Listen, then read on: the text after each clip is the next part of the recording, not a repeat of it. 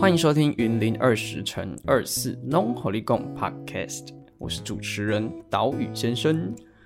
云林总被称作农业大县，几乎所有的农产你都可以在云林的田野间找到，但我们又懂得多少呢？所以这个云林二十乘二四农火力共 Podcast 节目。就是希望大家跟着我们的脚步，在二十四个不同的节气里，走进二十个乡镇的每一个角落，听听每个物产诉说他们自己的故事。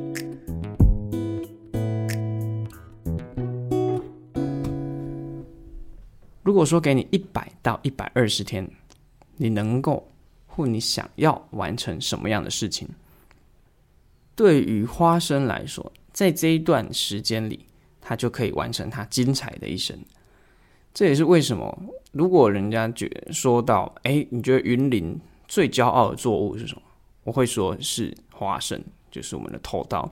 因为在全台有超过七成，我不敢说全部，但至少七八成的花生产量都来自于云林，尤其是在园长跟土库一带。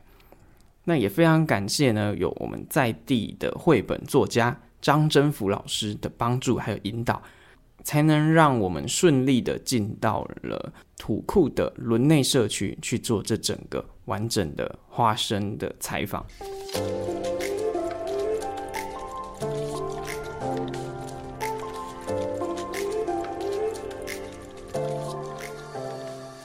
我们都说花生花生落花而生，可是你真的懂它吗？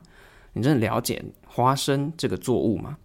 花生它一年是两期作，呃，这个蛮多人知道的，分别是一月到三月播种的春作，又称作春豆，还有七月到八月底的秋作，又称作冬豆。花生的生命周期呢？差不多完整来说，其实差不多是一百到一百四十天。从播种后的五天到一个礼拜内，它就开始发芽。然后呢，在一个月到一个半月内会开花，代表它已经完成授粉。那在授粉开开花授粉之后的一两天内呢，它的花就会开始凋谢，然后在开花的位置呢长出它的子房柄。接着呢，它就会开始往下，哎，钻进土里面，开始在土壤里面去。成熟，然后长成果实。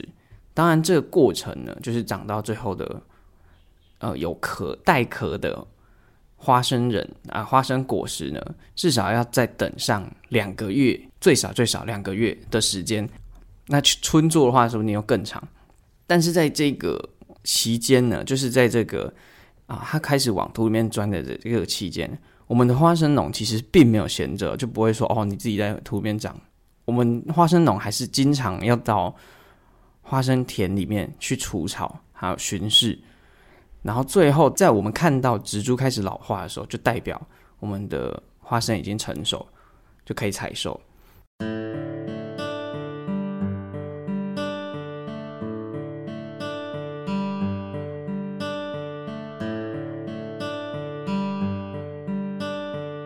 那另外一个比较值得一提的点就是。在轮内社区这里，我不知道其他园长或者是土库的其他地方看不看得到，或许有。好，那大家可以自己去找找看。就是在社区他们这里呢，花生和蒜头会一起种在同一片田里面，是不是很酷？在蒜头种下四到五个月的时候呢，就会在缝隙间种下花生。那蒜头大概过六个半月就可以采收了嘛？那这个采收的同时呢？一采收结束，刚好是不是就算到算的准准的？就是花生它落到土里面，要开始开始结果实的时候，它需要大量营养的时候，而这个采收蒜头完之后留下来的大蒜梗还有大蒜叶，就直接放在田里面去当做一个肥料，去提供花生接下来的生长，有没有很有趣？而且很聪明呢，你不觉得吗？那个时间算的刚刚好。我那时候去。采访蒜头的采收的时候呢，因为还没有见过花生长什么样子，所以我就不小心拔得太开心，然后脸旁边刚下去结果的花生一起拔起来，然后就想说，嗯，这是什么东西？怎么会种在一起？然后才发现这件有趣的事情呢。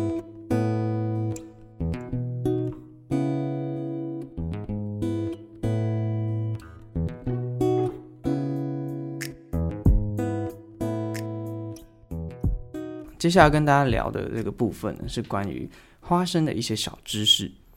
大家过去是不是都有听过花生发芽不可以吃这件事情？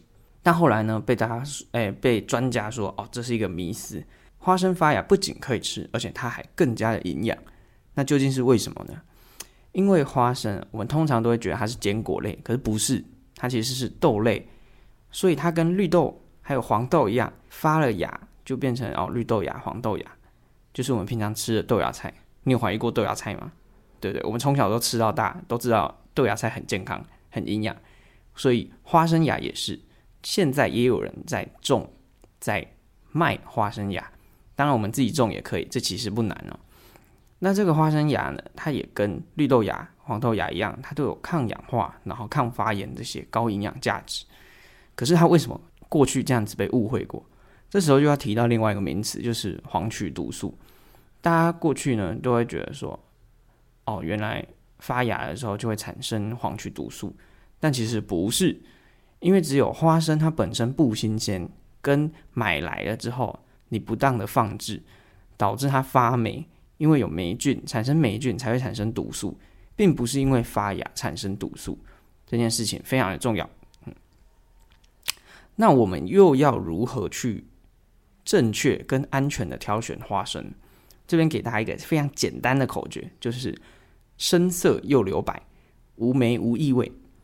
深色就是我们要选颜色深的花生仁。如果你是直接买仁的话，那为什么又要留白呢？留白的意思就是花生仁上面会有一个小白点，就是它的胚芽。如果它的胚芽也有颜色，那你就不可以买，因为正常来说的花生仁，它上面的胚芽是白色的。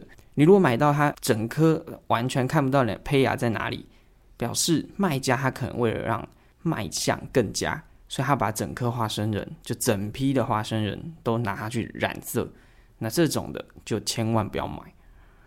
再来无霉无异味，这个应该就比较简单一点，就是说，哎，它表面上看起来就没有发霉，而且你拿起来闻的时候没有异味。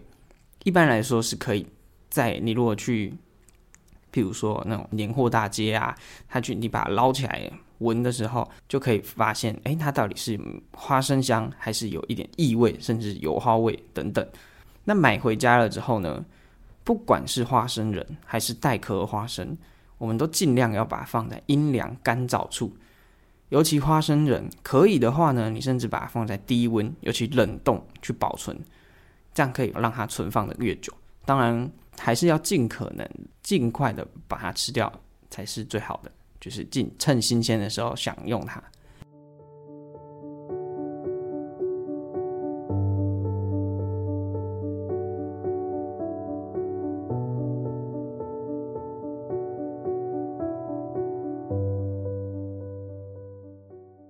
接着第二趴呢，来跟大家分享一下我们接下来想要做的尝试跟规划。这里呢就要提到花生壳这个农废，因为花生壳通常在社区的花生农，他们通常都是烧掉。那我自己呢，因为跟原乡创意工作室一起合作，我们想要让，我们想要用花生壳来造纸。而且不是一般的那种手抄纸，而是真正的传统造纸工艺，就是人家那种在做金爪的那一种，用竹子做金纸的那个传统工艺，现在真的很少看到，但还是有人在做。那我们就会想说，诶，如果用花生壳来做，它是一个可以复兴传统工艺，可是又可以创造这个新的产业，然后又可以解决花生壳这个农废问题。当然，接下来还是一个呃尝试跟去做各式各样的研究的阶段。未来呢，如果有新的进展，然后真的有成功了之后呢，就可以再跟大家分享。另外一个呢，是我偶然发现的，就是我们把花生剥完了之后的这些花生壳弄成一袋一袋的。其实你不管是靠着它，或者是你坐在它上面，都很舒服。这个就像什么？我们平常去买的那个蓝骨头，有没有？安蓝骨头是它里面是什么？里面是那种，哎，我也不知道，它那个塑胶沙嘛还是什么？那我们就想，哎，如果我用袋子，然后把这个花生壳装进去，然后外面再用布料，它是不是也是一个蛮有趣的家具吗？算家具吗？我觉得这是可以试试看的，未来啦，就是可以再去多做尝试。那这一集呢，只是先简单的帮大家初步认识花生。老实说，岛屿先生我自己在实地采访之前，我也从来没有看过花生田。所以有一次偶然，我记得我那一次是要骑车去北港，然后经过花生田，看到花生农在除草，然后那个阿婆。我就停下来问那个阿婆说：“哎，这个里是在种什么？因为我从来没有看过花生长什么样子。”然后阿婆很惊讶，我也很惊讶，为什么？阿婆说：“哈，你没有看过花生长什么样子？”然后我说：“哈，这个原来就是花生。”所以，我才决定说：“啊，原来这个我们自以为很熟，但其实很陌生的这个好朋友，我们的土豆，要把它正式而且完整的介绍给各位听众。”那我们这一集 podcast 就要结束了。如果有什么回馈，或者是想要和我聊一聊的内容，都欢迎写 mail 或私讯到岛屿放送局的信箱跟社群。非常感谢呢，有水保局的青年回乡行动奖励计划辅导与支持这个系列节目。我们下一集 Long Holy Go 再见，拜拜。